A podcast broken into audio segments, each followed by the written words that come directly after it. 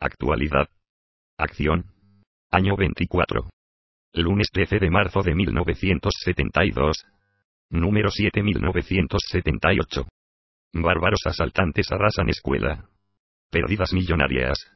Los relojes de la escuela Brasil se detuvieron a las 4.30 de la madrugada del domingo, hora en que empezó, o quizás terminó, la más infame depredación de que se tenga memoria.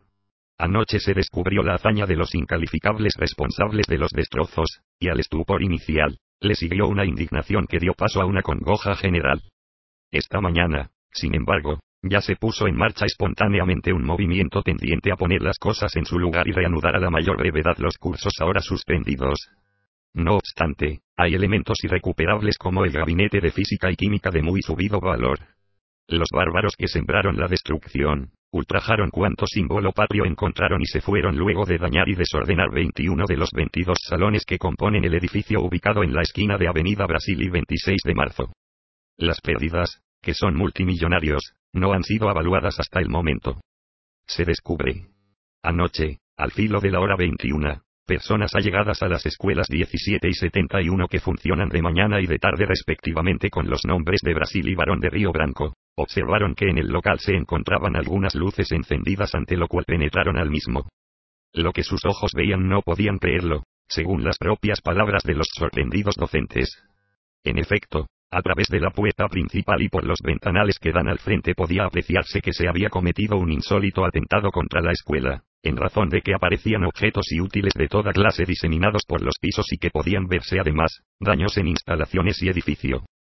Sin perder tiempo se dirigieron a la seccional décima de policía donde radicaron la denuncia correspondiente, y paralelamente daban aviso a las autoridades de enseñanza primaria y de la misma escuela. Increíble saña.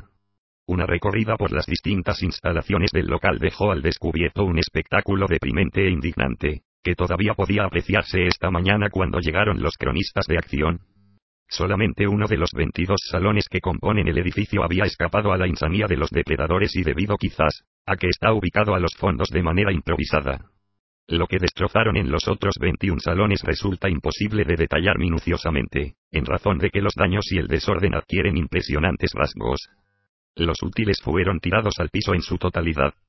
También las túnicas de los niños y los maestros estaban en el suelo, libros con las tapas y las hojas arrancadas, el mimeógrafo, que se encontraba en el piso superior, fue lanzado escaleras abajo y apareció casi junto a la puerta de entrada, varios relojes destrozados y hasta con los minuteros arrancados o torcidos, vidrios rotos, cielo rasos de espuma destrozados, bibliotecas cuyas puertas estaban en el suelo.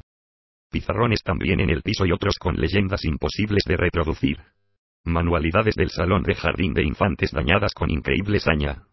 Tinta de mimeógrafo y común en paredes y escritorios cuadros con sus marcos arrancados, etc.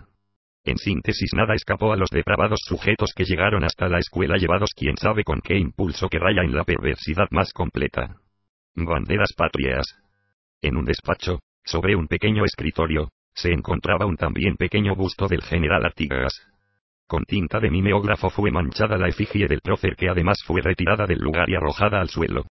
Asimismo, presumiblemente en una de sus últimas acciones, los responsables del atentado, colocaron las banderas de Artigas y Nacional, sobre los útiles dispersos por el piso. Una había sido puesta en uno de los salones del subsuelo donde los destrozos fueron mayores y la otra en el hall de entrada. Gabinete de Física y Química. Entre los muchos daños, el más importante es el que perpetraron contra el gabinete donde se encontraba el instrumental de Física y Química. El equipo, totalmente importado comprado hace algunos años fue destrozado en su totalidad y sacado de la vitrina correspondiente. Las autoridades del instituto afectado dijeron que resultará sumamente difícil o a lo mejor imposible, recuperar el valioso elemento de estudio. Por otra parte corrió igual suerte el instrumental de anatomía que estaba ubicado en el mismo salón, situado en el subsuelo.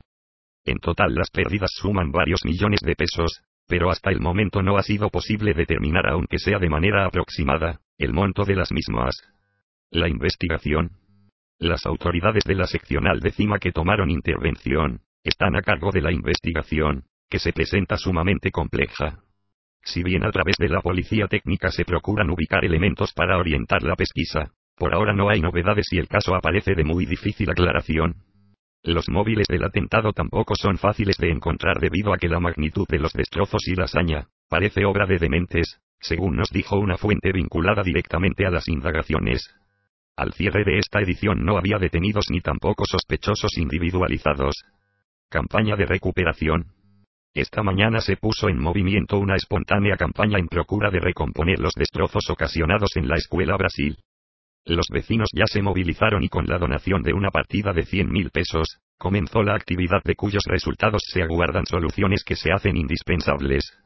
Integrantes de la comisión de fomento del local, dijeron a nuestros cronistas que les parecía mentira que la tarea que demandó años de lucha y sacrificio, haya sido destruida en poco rato por manos criminales. De todas maneras, se nos afirmó, no se escatimaran esfuerzos para que la escuela vuelva a la actividad normal en el menor tiempo posible, y que además, cuente con medios que le son indispensables. Vecinos, padres de alumnos, integrantes de la referida comisión, docentes y dirección de la Escuela Brasil, trabajan desde hoy en procura de que las clases se reanuden de ser posible el miércoles próximo. La limpieza y ordenamiento del local comenzaba esta tarde, luego de que la mañana fuera utilizada para observar los destrozos por parte de autoridades, prensa y los propios vecinos que eran invitados a llegar a la escuela.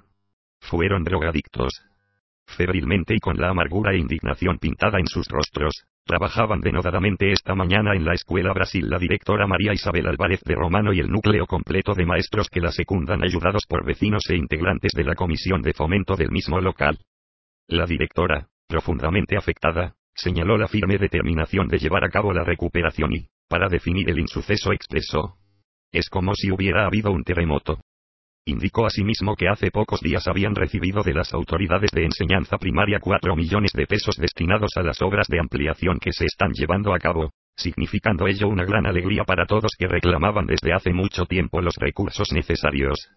Como contrapartida agregó, viene a sucedernos esto, que no podemos comprender. Por su parte la señora Elsa Orjales, integrante de la Comisión Fomento, afirmó que se trabajará de firme e indicó, que pese a vivir enfrente no advirtió ningún movimiento extraño en la escuela estimando que la depredación debió concretarse en horas de la madrugada del domingo. Otros integrantes del cuerpo docente, fueron terminantes en afirmar que la obra debió ser concretada por drogados.